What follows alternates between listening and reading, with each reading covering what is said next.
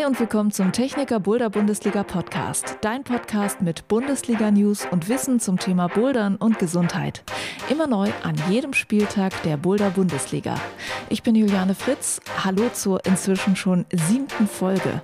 Mit der geht's auf zum Spieltag in der Boulder Island in Mannheim. Du kennst bestimmt den Spruch, was wollte uns der Künstler damit sagen? Mit einer ähnlichen Frage stehen wir doch alle manchmal vor einem Boulder und denken, was wollte uns der Rootsetter oder die Rootsetterin damit sagen? Darum geht es in dieser Folge, das Boulder lesen. Ich habe darüber mit zwei Rootsettern gesprochen, weil ich hoffe, dass die uns ein paar Anhaltspunkte geben können. Linus Lüderitz und Arne Winkler von den Urban Apes werden uns in ihre Köpfe und in ihre Arbeit reingucken lassen. Danach hörst du, warum es so wichtig ist, deinem Körper nach einem Boulder-Bundesliga-Wochenende auch mal eine Pause zu gönnen. Ich habe mit Klettertrainer Andreas Hofmann über Regeneration gesprochen. Viel Spaß mit diesen beiden Themen und vorab mit den News zum neuen Spieltag.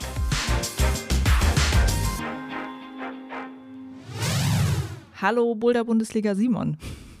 Hallo Juliane und nochmal Glückwunsch äh, der frisch gebackenen Mama. Ja, es ist die erste Folge nach der Geburt. Oh mein Gott.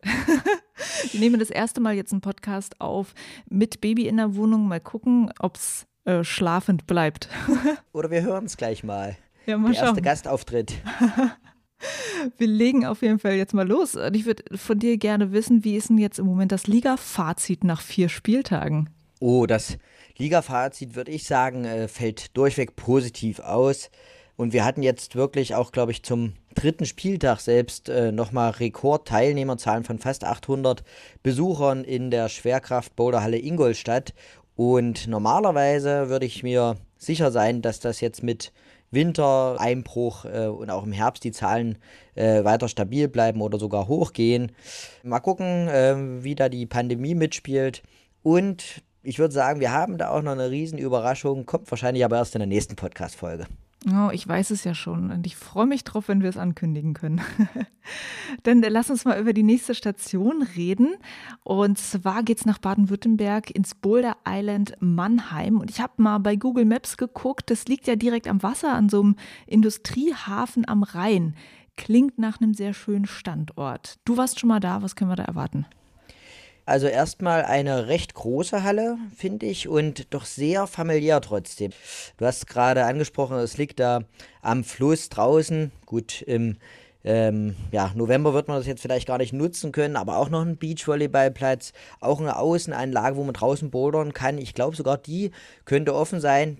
Wir sind das zweite Mal zu Gast. Ich meine, in der Saison 2018 waren wir schon mal im Boulder Island Mannheim.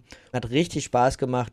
Richtig abwechslungsreiche Griffsets und damals, glaube ich, auch richtig schwere Boulder. Also der schwerste Boulder bei den Herren. Ich glaube, der blieb am Ende unbegangen. Oh. Richtig schöne Halle. Ich freue mich drauf.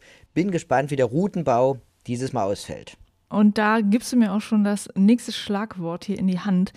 Es gab ja in Social Media auch eine Frage letztens zum Thema Routenbau von einer Boulderin, die wollte wissen, wie läuft denn das Route-Setting ab in der Boulder Bundesliga in den einzelnen Hallen? Wissen die Routenbauerinnen und Routenbauer, bevor sie einen Boulder setzen, für welche Liga sie da schrauben oder schrauben sie erst und legen dann den Schwierigkeitsgrad fest?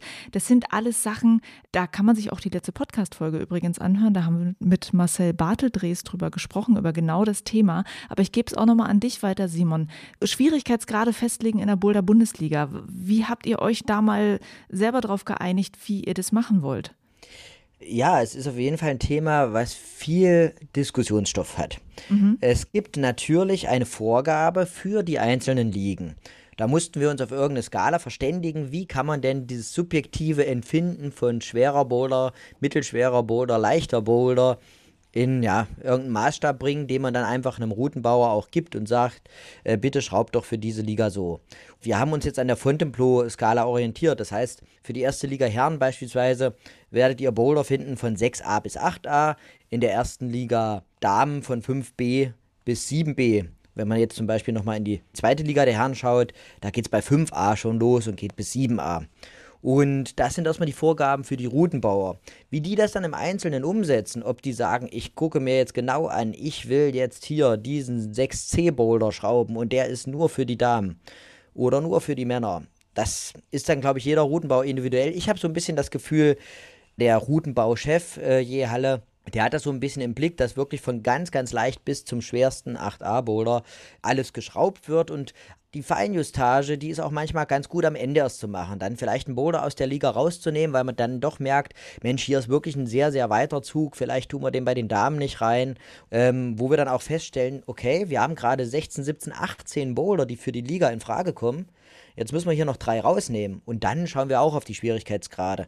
Nehmen wir eher einen leichten Boulder raus oder eher einen schweren Boulder, so dass die Verteilung eigentlich hinhauen sollte.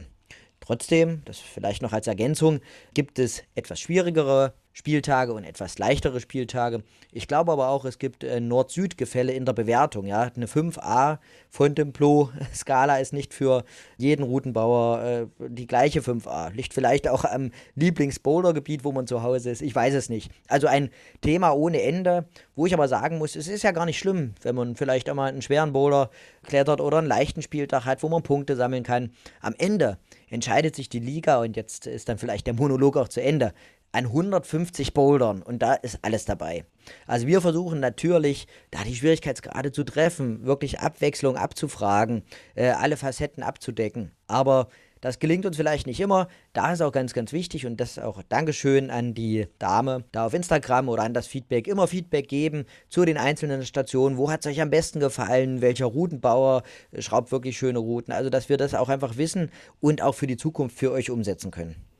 Ja, genau. Sie hatte sich nämlich auch auf den Boulder-Bundesliga-Standort in der Schwerkraft-Boulderhalle bezogen, hat gesagt, dass sie es super fand und hat auch ganz genau geschrieben, welche Boulder sie gut fand in der Halle. Und das ist ja auch etwas, was der Marcel Barteldrees in der Folge gesagt hatte, in der letzten Podcast-Folge. So ein konkretes Feedback wünschen sich Routenbauer und Routenbauerinnen immer sehr, dass sie auch mal wissen, was war gut, auch was war schlecht und ganz konkret, was sollte man vielleicht ändern. Also immer gerne sagen, immer gerne schreiben. Absolut, absolut. Und da will ich vielleicht sogar noch ergänzen, das ist auch ein Aufruf an die AthletInnen der Boulder Bundesliga auf der Webseite, wenn ihr eure Ergebnisse eintragt, wenn ihr eure Ticklist digital werden lasst, äh, habt ihr sofort die Möglichkeit, Sterne zu vergeben, ein bis fünf Sterne. Man sieht ja auch alle Boulder des Spieltags und kann die dann durchaus auch quasi nach Bewertung mal sortieren. Alles auf unserer Webseite. Also das Feedback gebt Sterne auf die Boulder, ein bis fünf Sterne. Dann weiß man auch, was war der beliebteste Boulder am Spieltag. Jo, das nehmt ihr am besten mal mit in den neuen Spieltag dann in Mannheim. Boulder auch mal bewerten, nachdem sie gebouldert wurden oder auch wenn sie nicht gebouldert wurden und doof gefunden werden. dann äh, danke Simon. Ich hoffe, ihr habt dann einen guten Spieltag in Mannheim. Alles klar. Euch eine gute Anreise und haut richtig rein, zeigt, was ihr könnt und ich freue mich, euch zu sehen.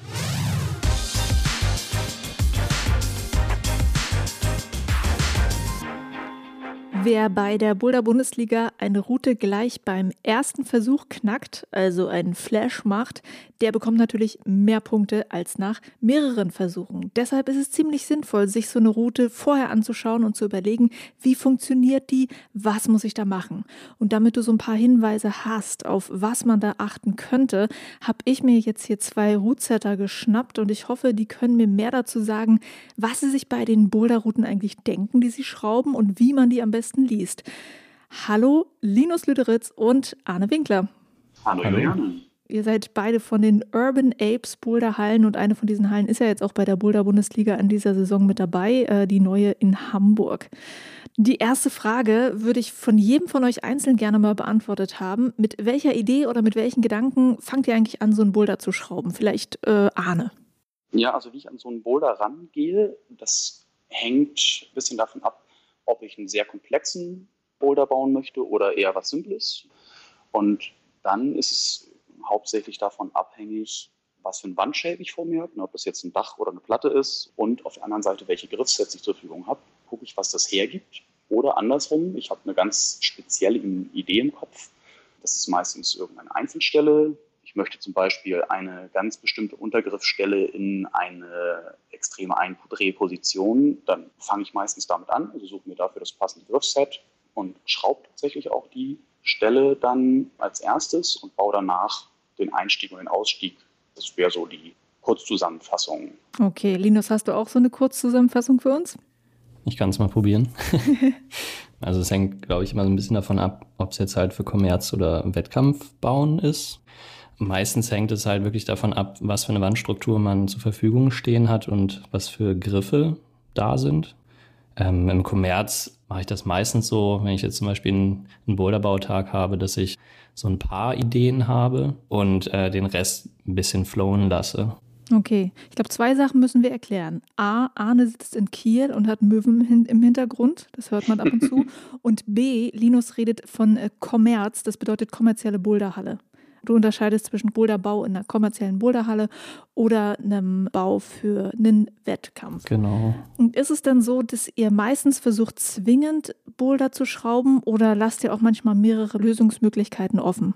Definitiv beides. Ich finde es manchmal ganz schön, wenn es Optionen gibt und wenn jeder so auch ein bisschen seine Stärken in einem Boulder zeigen kann. Beim kommerziellen Boulderbau ist es ja auch so, dass man versucht, das möglichst fair zu gestalten und dann hat man hier vielleicht nochmal einen Tritt oder da nochmal einen Griff mehr drin oder muss das Ganze kleinen Menschen sowie großen Menschen ermöglichen und das führt meistens dazu, dass es nicht komplett erzwungen ist. Okay. Und vielleicht kann Arne ja mal dazu sagen, ähm, wenn man so mehrere Möglichkeiten offen lässt, worauf achtet man da? Ich muss sagen, ich gehe ein bisschen anders grundsätzlich ran als Linus, weil ich versuche erstmal in aller Regel eine zwingende Lösung zu bauen. Das klappt aber natürlich ganz oft nicht hundertprozentig. Dann ist für mich eigentlich die Frage, wenn es eine andere Lösung gibt als die, die ich mir ursprünglich vorgestellt hatte, ist das eine schöne Lösung? Was halt nicht passieren darf, ist, dass es eine Lösung gibt, die eventuell offensichtlicher und am Ende sogar einfacher ist als das, was ich mir überlegt hatte, aber dafür total krampfig und unangenehm. Weil dann musst du davon ausgehen, dass die allermeisten Kletterer das auch genauso machen und den Boulder dann halt kacke finden. Mhm. Und da sollte man dann vielleicht nochmal korrigieren. Es passiert auch ganz oft, dass Leute dann später oder man selber oder andere Routenbauer in der gleichen Session andere Lösungen finden, die aber total schön sind das ist dann oft natürlich eher ein Zufallsprodukt, dass man grundsätzlich sich ganz verschiedene Lösungen für einen Boulder, den man schraubt, ausdenkt, muss ich sagen, das passiert mir so eher selten. Okay, also ihr habt da auch unterschiedliche Ansätze, was ja auch sehr gut ist für unser Interview hier. Ne? Wir wollen ja da verschiedene Wege uns anhören, wie im Routenbau so gearbeitet wird unter Umständen. Könnt ihr mal sagen, was bei euch eigentlich im Kopf abgeht, wenn ihr eine Boulderroute seht? Jetzt nicht von euch geschraubt, sondern von einer anderen Person. Was ist so das Erste, worauf ihr blickt, um zu versuchen, diesen Boulder zu verstehen? Ja, also es ist eigentlich selten so, dass es irgendwie eine komplett neue Idee gibt also es passiert vielleicht schon hin und wieder mal, dass man was nicht kennt, aber meistens lässt sich so eine grundlegende Idee in dem Boulder sehen. Also ich gucke meistens erstmal auf Griffe, sind das Leisten, Sloper, ist das Überhängen, Platte. Genau, und gehe dann so ein bisschen auf die ja, Griffpositionen ein. Also was muss ich in dem Boulder machen? Ist es eher irgendwie was Dynamisches oder muss ich mich sehr präzise und vorsichtig bewegen und versuche dann schon mal so vorher mir zu überlegen, wie sich der Boulder anfühlen könnte ich glaube, diese Sichtweise kannst du auch nur haben, weil du so viel Erfahrung im Routenbau hast, oder? Dass du immer schon so weißt, wie sich der Boulder vielleicht anfühlt oder so. Ja, ich glaube auf jeden Fall, dass der Boulderbau dazu führt, dass man da nochmal eine andere Perspektive drauf kriegt. Die kann man aber trotzdem auch trainieren als Nichtschrauber. Vielleicht kannst du dann mal direkt da anschließen und sagen, was würdest du dann den Hörerinnen und Hörern für Tipps geben, wie sie in dieses Mindset reinkommen, was du schon hast? Wenn ich in der Halle sitze und mir angucke, wie die Leute an die Routen rangehen, dann würde ich sagen, es ist meistens so, dass die Leute sich die Route nicht angucken, sondern einfach nur, wo ist der Start und meistens auch nicht mal, wo ist das Ziel. Das kann auch spaßig sein, einfach in den Boulder reinzugehen und zu gucken, was passiert. Ähm, aber Routen lesen ist auf jeden Fall schon mal ein wichtiger Punkt und immer wieder das Üben. Die Route vorher angucken, sich überlegen, wie es sein könnte, in den Boulder reingehen und danach reflektieren, hat das gestimmt, was ich mir überlegt habe und ähm, daraus halt Schlüsse ziehen, das immer wieder ausprobieren. So, ist das irgendwie, sind das gute Griffe weit auseinander? Ist es dann vielleicht irgendwie was Dynamisches oder ja, ist es ein Trittproblem, weil es kleine, schlechte Tritte sind und die Griffe sind auch nicht gut und ich muss mich irgendwie sehr gut bewegen oder ausprobieren und reflektieren. Ist denn das, was man oft sieht, zum Beispiel bei World Cups, so eine gute Idee, wenn die Leute so davor stehen und versuchen, den Boulder erstmal so in der Luft zu tanzen? Schon. Damit imitiert man quasi manche Bewegungen und kriegt die so ins Bewegungsgedächtnis rein, um dann während man das bouldert, dem Körper vielleicht schon einen Reiz gegeben zu haben, also bevor man reingeht, dass der weiß, was er machen soll. Also das ist ja im Endeffekt das, was die Athleten da machen. Okay. Und Arne, wie geht es dir? Also erstmal von dir ganz persönlich. Du schaust dir eine Route an, die du vorher noch nicht gesehen hast. Wo geht dein Blick als erstes hin? Ja, tatsächlich versuche ich als allererstes mir einen Gesamtüberblick zu verschaffen. Wo ist der Routenverlauf? Geht er direkt gerade nach oben oder muss man erstmal drei Züge nach links machen und dann wieder diagonal zurückzuklettern? Dann ist es schon sinnvoll, sich über den Teil des Boulders klar zu werden. Ne? Also möchte der Routenbauer da, dass ich rüberspringe oder möchte er, dass ich das statisch versuche zu schieben? Also sowas Offensichtliches wie ist der Zielgriff ein, Riesenhenkel oder ein ganz schlechter Sloper. Das kann natürlich schon mal ein Anhaltspunkt sein. Ne? Je besser der Zielgriff ist, desto wahrscheinlicher ist es, dass der Routenbauer möchte, dass man da hinspringt oder hinläuft oder irgendwie sowas. Ah, cool. Muss aber natürlich auch nicht. Das kann ganz unterschiedlich sein. Und man muss ja auch immer sagen, das hängt sehr von den Fähigkeiten des Routenbauers ab. Weil ich kann natürlich nur eine schöne Lösung für eine Route finden, wenn der Routenbauer sich auch eine schöne Lösung ausgedacht hat und auch in der Lage war, die entsprechend umzusetzen. Da trennt sich dann schon auch oft so die bisschen die Spreu vom Weizen. Für jetzt vielleicht nicht ganz so fortgeschrittene High-End-Boulder ist es meistens eine gute Idee, sich einfach mal die Drehrichtung der Griffe anzuschauen. Wir reden ja auch nicht immer von irgendwelchen wilden Sprüngen, Dynamos, Weiterleitern oder ultrakomplexen Bewegungsproblemen, sondern auch einfach mal von Standardbouldern. Und da ist es meist die Drehrichtung von Griffen. Wenn wir irgendwelche kleinen Henkelchen uns zum Beispiel anschauen, dann ist es meistens so, wenn die Öffnung des Henkels nach rechts zeigt zum Beispiel, dann muss ich höchstwahrscheinlich den Körper nach links lehnen, um den Griff ordentlich belasten zu können. Wo muss mein Körper sein, damit ich diesen Griff halten kann? Und daraus ergibt sich dann schon ganz viel, weil wenn mein Körper links vom Griff sein muss, um den Griff überhaupt festhalten zu können, dann weiß ich schon mal, wo der Körper an der Stelle sich hinbewegen muss. Und ob das eine gute Idee ist, dass, wie man das im World Cup bei Besichtigungen dann zum Beispiel sieht, dass die Athleten die ganzen Bewegungen so imitieren, schon auf der Matte bei der Besichtigung. Ja, schon. Eben genau deswegen, weil man, wenn man die Bewegung ansatzweise imitiert, genau das macht. Ähm, wenn ich mir vorstelle, ich möchte diesen speziellen Griff jetzt festhalten und versuche, das so zu imitieren, dann passiert meistens auch genau das. Ich lehne mich mit dem Körper zum Beispiel ne, nach links, weil der Griff das vorgibt. Dann muss ich mal gucken, wie ich da wieder rauskomme aus der Position oder wie ich von da weiterkletter. Also ich denke schon, dass das ähm, durchaus sinnvoll sein kann. Okay. Fällt euch noch was ein, was man so beim Blick auf die Boulderwand sehen kann, woraus man etwas schlussfolgern könnte? An den Schockspuren zum Beispiel. Dann kann man gucken, wo gehen denn die meisten Leute hin. Das kann auf der anderen Seite natürlich auch in die Irre führen. Wenn der Routenbauer sich da einen ganz fiesen Trick ausgedacht hat, der einen in die Irre führt, dann patschen alle erstmal dahin, wo es nicht geht und rutschen ab und denken, naja, Vielleicht hilft mir Chalk auch mehr, wenn ich nicht abrutsche. Dann wird es da immer weißer an der Stelle. Aber man soll da gar nicht greifen. Aber in den meisten Fällen sieht man schon am Chalk ein bisschen auch, was angeht. Der Chalk-Trick. Linus, hast du noch was? Ja, dasselbe gilt halt auch für die Füße. Also wenn zum Beispiel wenig vorgegeben ist, wo die Füße stehen sollen, das ist oft dann für die Leute sehr herausfordernd, weil man selber sich überlegen muss, wie positioniere ich meinen Körper, damit er halt optimal in der Wand ist.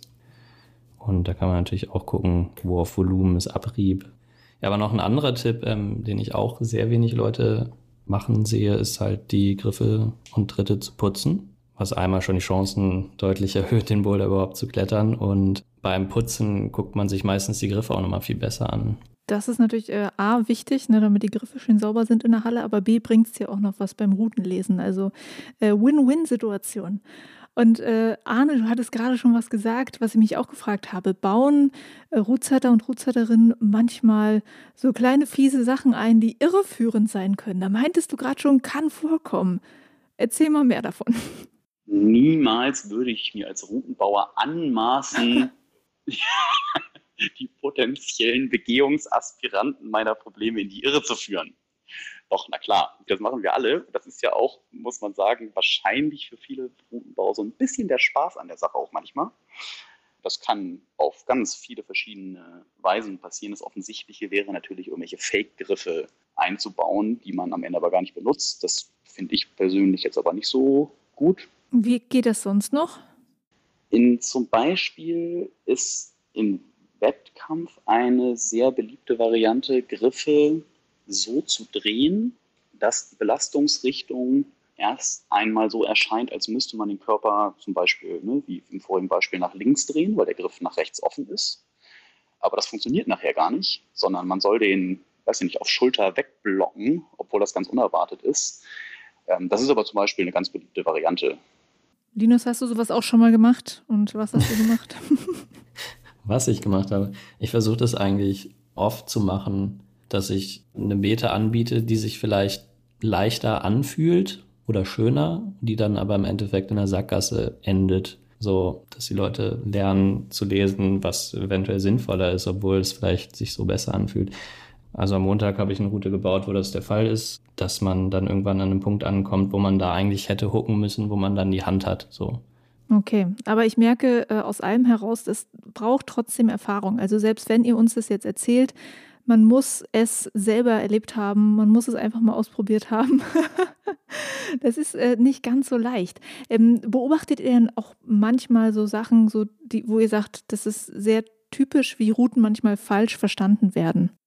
Wenn man sich jetzt auf den blutigen Anfänger bezieht, dann ist, denke ich, einer der häufigsten Fehler, dass die Kletterer sich gar keine Gedanken machen. Und da sie sich gar keine Gedanken darüber gemacht haben, greifen sie in der Regel einfach nach dem nächstbesten Griff, der irgendwie gerade erreichbar ist. Ja, das kann dann halt sofort in der Sackgasse enden. Wenn ich einen Griff, den ich nicht doppeln kann mit beiden Händen, mit der falschen Hand erwische, bedeutet das in aller Regel Feierabend, geht nicht weiter.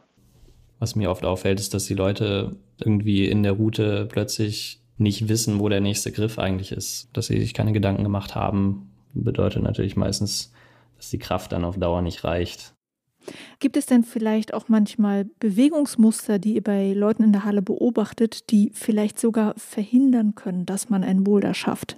Ja, also was mir häufig auffällt, ist, dass ähm, viele Anfänger Großprobleme mit ihrer Fußarbeit haben. Wo stehen meine Füße im Verhältnis zu den Tritten?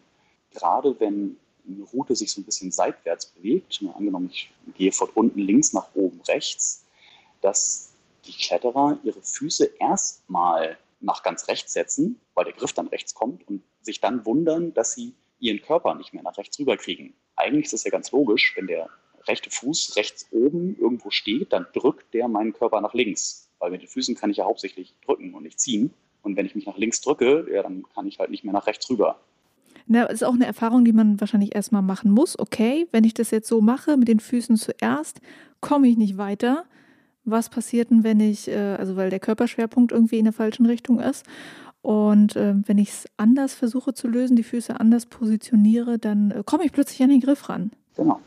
Um auf den Punkt Körperschwerpunkt zu kommen, ich denke mal, das ist so einer der wichtigsten Punkte. Wie positioniere ich meinen Körper optimal unter den Griffen? Da, finde ich, sieht man auch oft, dass die Leute da Schwierigkeiten haben zu oft den Körperschwerpunkt an Positionen haben, wo ähm, halt viel zu viel Kraft benötigt wird, um den da zu halten, anstatt sich im langen Arm irgendwie unter, seitlich unter den Sloper zu legen, zum Beispiel. Und äh, ich würde zum Schluss gerne noch von euch wissen, wann ist es euch zum letzten Mal passiert, dass ihr vor einem Boulder standet und gar nicht wusstet, was da los ist und was war dann die Lösung gewesen?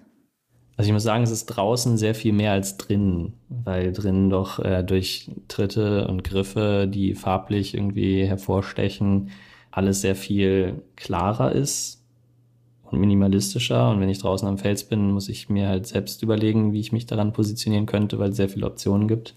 Es gibt hin und wieder auf jeden Fall ein Problem, wo ich davor stehe und das natürlich nicht sofort löse. Aber meistens liegt es eher daran, dass ich die Bewegung noch nicht optimal mache, aber eigentlich schon eine Idee habe, wie sie sein sollte. Genau. Ich sehe das grundsätzlich sehe ich ziemlich genauso wie Linus. Ja, wenn man halt irgendwie seit ewigen Zeiten Routen baut, ähm, sieht man eigentlich so gut wie immer, was gewollt ist. Davon gibt es zwei Ausnahmen. Wenn absolute Schraubanfänger Boulder oder Routen bauen, passiert es gerne mal, dass die Lösung schwer oder gar nicht zu sehen ist, die der Schrauber sich gedacht hat weil sie auch einfach nicht funktioniert. Das kommt dann schon immer mal wieder vor. Was aber halt häufiger der Fall ist, dass man die Lösung, die gedacht ist, durchaus sieht und erkennt und weiß, ah ja, das und das soll ich machen, es aber am Ende doch nicht so macht und sich bewusst dagegen entscheidet, weil man eine Alternativlösung äh, sieht, die eventuell viel einfacher und viel schneller ist. Okay. Äh, das finde ich ja interessant, dass man gerade so bei Leuten, die Anfänger sind im Routenbau, manchmal nicht so klar sieht, aber was sagt man so schön, ist noch kein Meister vom Himmel gefallen. Ist vielleicht bei euren anfänglichen Routen auch so gewesen. Definitiv. Absolut, ganz klar. okay, na dann äh, vielen Dank euch beiden für diese Tipps und ich hoffe, äh, da können die Hörerinnen und Hörer ein bisschen was mitnehmen und vielleicht sich daran machen, das äh, zu üben, jetzt auch in der Saison der Boulder Bundesliga, immer besser zu werden im Routenlesen. Danke euch, dass ihr hier eure Einblicke gegeben habt.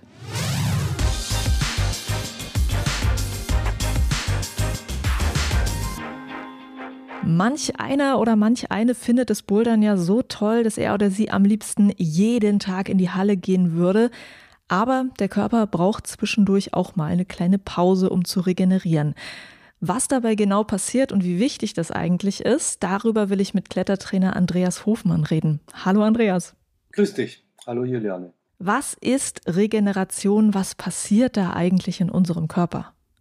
Ich möchte, bevor ich auf den Körper eingehe, gucken, auf was wir eigentlich schauen. Und ich würde gern ungern nur den Körper hernehmen, weil wir gerade wenn wir auf Regeneration schauen, besser den Menschen als Ganzes angucken. Ne, wenn ich jetzt nur auf den Körper schaue, dann bleibt mir was weg, was ich aber bei der Regeneration unbedingt mit reinnehmen muss, nämlich meine geistige Verfassung oder mein Gefühlsleben oder wie immer man sagen möchte. Grundsätzlich schaue ich dann nicht auf Körper oder Geist, sondern das hört sich jetzt ein bisschen geschwollen an, aber ich finde es ganz gut, so uns als System zu betrachten. Also wir bestehen aus Zellen, wir bestehen aus, vielleicht könnte man jetzt sagen, sowas wie Seele oder Geist, egal, aber irgendwie sowas, was nicht richtig fassbar ist, aber das alles macht uns aus. Und die Regeneration, und das kennt jeder, wenn jemand eine recht stressige Phase hat, sei es nun Beruf oder man hat Beziehungsstress oder irgendwas, dann kriegt man seine Kräfte oft nicht gut zusammen. Oder andersrum, wenn ich entspannt bin, wenn es mir eben gerade ganz gut geht, dann kann ich mich vielleicht besser fokussieren. Und das kommt ja auch dazu, wenn ich, wenn ich drauf schaue, wie ich dann hinten dran eben meine Kletterfähigkeiten an die Wand bringe. Darum geht es ja dann. Ne? So, wenn ich jetzt auf Regeneration auf der körperlichen Seite gucke, dann geht es um Wiederherstellungsprozesse. Das heißt, wenn ich jetzt eine schwere Kletterbewegung mache, verbrauche ich körperliche Ressourcen, sagt man da. Also man könnte jetzt auch banal sagen, Material. Verbrauche den Stoff, der unsere Muskeln in Bewegung bringt. Ich belaste meine Sehnen, Bänder, Gelenke und so weiter. Und all diese Strukturen, diese Energiespeicher, die brauchen Erholungszeit, weil unser Körper ist ein System, was auf Ausgleich ausgerichtet ist. Das sagt man dann Homöostase dazu, hat man vielleicht schon mal gehört. Und dieser Ausgleich ist nichts anderes als Regeneration. Das heißt, da bringt sich unser Körper wieder auf ein altes Ausgangsmaß und so die grundlegende Idee von Training ist dann, dass unser Körper sagt, na ja, wenn das wieder kommt, dann muss ich gucken, dass ich gut darauf eingestellt bin. Und deswegen merken wir dann, dass nach Training, wenn wir ausreichend und gut regeneriert sind, hintendran dann mehr geht als vorher. Ne, das ist sozusagen ein Einstellen des Körpers auf eine mögliche Belastung. Also dieses Material, von dem du geredet hast, was verbraucht wird, da sagt er, okay, vielleicht brauchen wir fürs nächste Mal ein bisschen mehr Material. Genau, ich stelle mich besser drauf ein, auf das, was da so kommt. Und das Wichtige dabei ist zu wissen, dass unsere muskulären Möglichkeiten viel, viel schneller wachsen als die Möglichkeiten der Sehnen, Bänder und Gelenke. Also wenn du, sagen wir mal, du bist jetzt mehr oder weniger ein Anfänger in der Boulderhalle.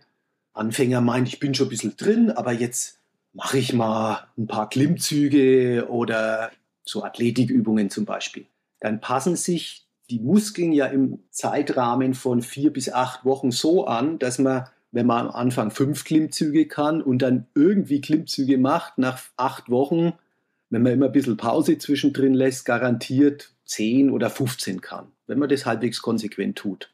So schnell geht es mit den Muskeln. unsere Sehnen und Bänder und Gelenke, die brauchen viel, viel länger, weil die nicht durchblutet sind, sondern letztendlich nur durchsaftet in Anführungszeichen. Ja, da gibt es dann die sogenannte Gelenkschmiere und über die werden unsere Sehnen, Bänder, Gelenke ernährt, sozusagen durchsaftet.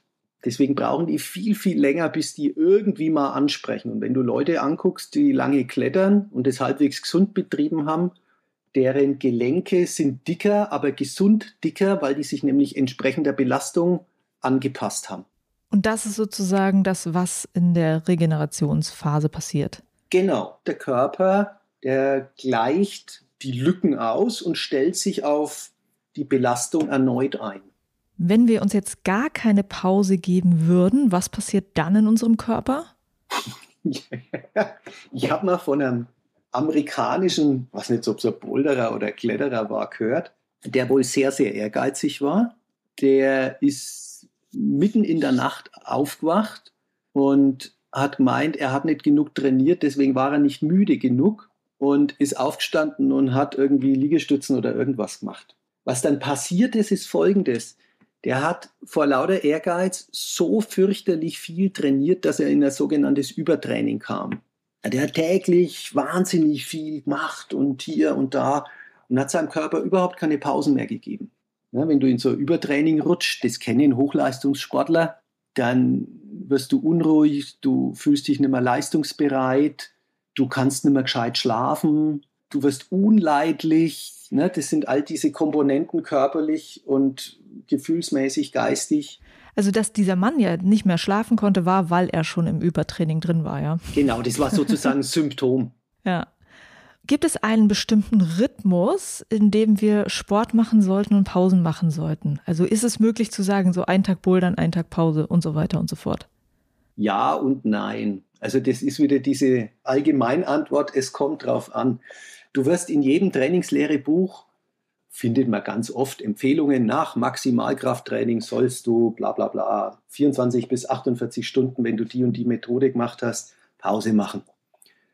Ich vermute, wenn man das als normal berufstätiger Mensch tut und ein Stückchen auf seinen Körper hört, dass man dann immer ausreichend Pause macht. Das heißt, der normal Berufstätige geht vielleicht zwei, dreimal die Woche in die Boulderhalle, weil nämlich außen drum was weiß ich, noch zwei Kinder und, und so weiter. Ne?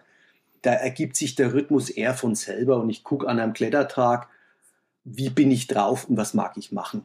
Wenn ich die ganze Geschichte jetzt, ich bin Student, habe unendlich Zeit, also ich möchte niemandem zu nahe treten, der studiert, aber ich hatte als Student gut Zeit, dann macht es natürlich Sinn zu gucken, wann tue ich was und wie viel Belastung gebe ich mir da jetzt eigentlich? Da kann ich jetzt keine generellen Zeiten nennen. Ich glaube, was ganz wichtig ist, wenn man das jetzt auf einem Level betreibt, wo man sagt, ja, mir ist das schon wichtig und ich mache da richtig was und ich will gut vorwärts kommen, ist diese Selbsterkundung.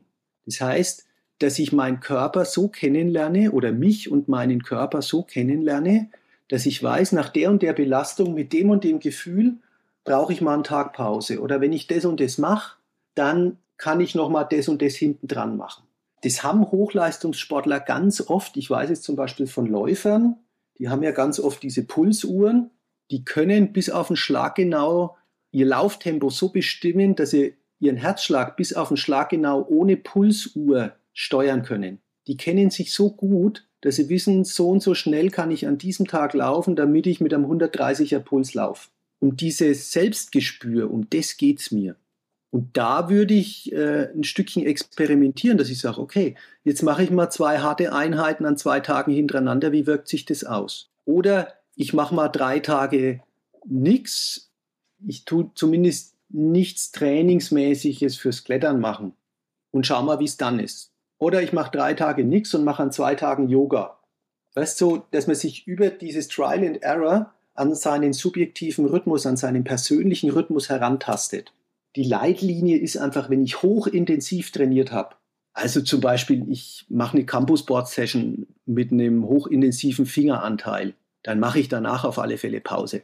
Wenn ich eher volumenorientiert trainiert habe, also eher mehr, aber weniger intensiv, dann kann ich da auch mal was hinten dran machen. Mhm.